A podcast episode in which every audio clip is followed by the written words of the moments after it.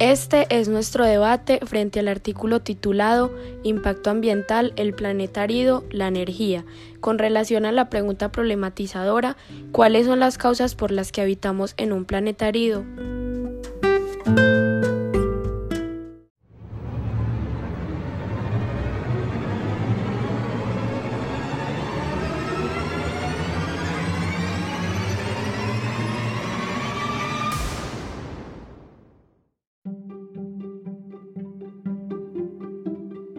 Estoy a favor porque para lograr un crecimiento económico sano, limpio y mantener una buena relación con nuestro entorno, el crecimiento de los beneficios de la producción y comercialización de productos deben ir acompañados de inversiones en constantes mejoras en todos los procesos de la actividad comercial para reducir la contaminación al mínimo posible.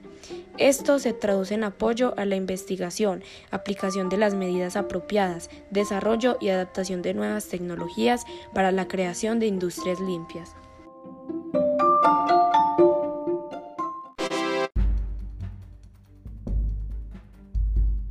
En cambio, estoy en contra porque asimismo el desarrollo del sistema capitalista ha llevado a una contaminación generalizada del medio, a la destrucción de la capa de ozono y a la destrucción de los recursos naturales, ya que por la deforestación se pierden por año 17 millones de hectáreas de bosque tropical.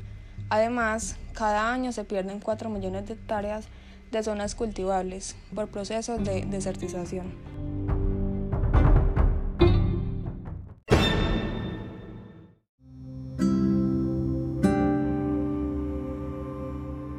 Asimismo, los países desarrollados que tienen altos ingresos probablemente adaptan su producción a leyes, normas y reglamentos que regulan la contaminación.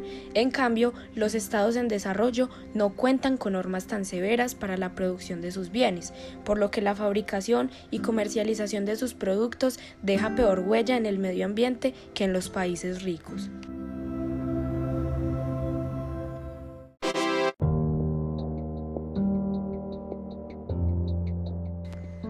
Cuanta más actividad económica se produzca, mayor será el consumo de energía y de servicios como transporte, un hecho que implica más costes ambientales. Por lo tanto, el estudio concluye que un tráfico comercial muy alto es más nocivo y tiene peores consecuencias en la calidad medioambiental.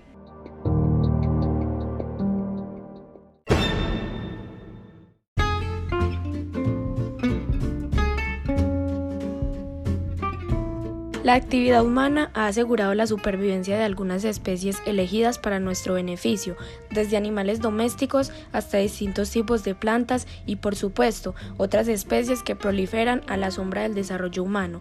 No obstante, es importante señalar que muchas de las especies condenadas a la extinción pueden ser útiles para el hombre. No olvidemos que un 25% de los fármacos contienen derivados de plantas silvestres y que las selvas son una gigantesca y asombrosa farmacia aún sin descubrir por la humanidad.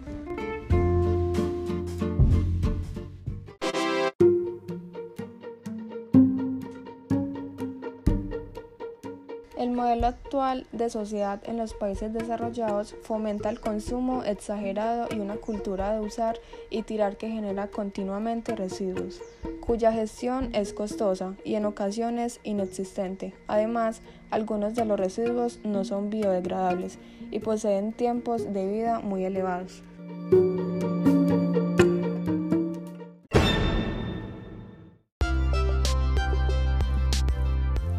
Para finalizar nuestro debate, estos son unos pro y contra de algunas energías renovables y no renovables.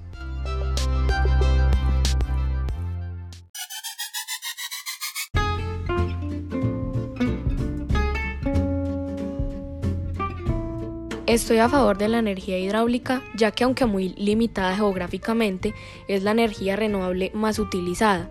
Aprovecha la fuerza de los ríos o los saltos de agua para obtener electricidad. El flujo de agua mueve unas turbinas que generan corriente eléctrica. Esta energía se produce en las centrales hidroeléctricas en donde se requiere un gran desnivel y una masa importante de agua, lo que se consigue con la construcción de presas.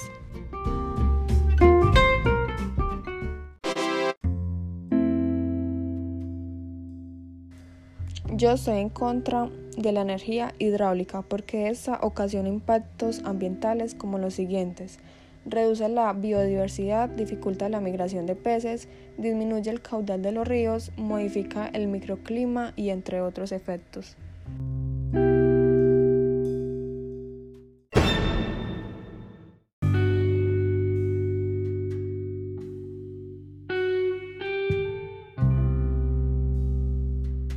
Estoy a favor del petróleo, ya que hoy en día es un recurso básico y de él se derivan las gasolinas, gasóleos, plásticos, etc. El transporte es clave en este sector, ya que las refinerías se suelen encontrar en los países consumidores.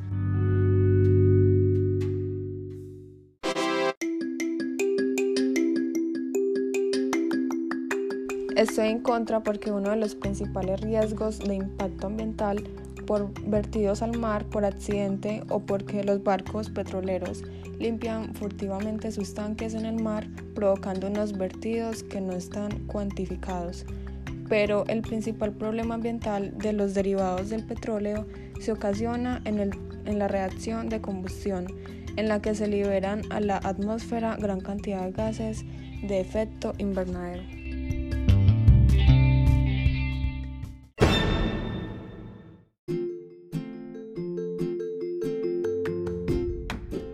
Estoy a favor del carbón ya que abarca los minerales ricos en carbono y se forma por descomposición de materia vegetal. Es la forma más barata de generar energía y el principal recurso no renovable.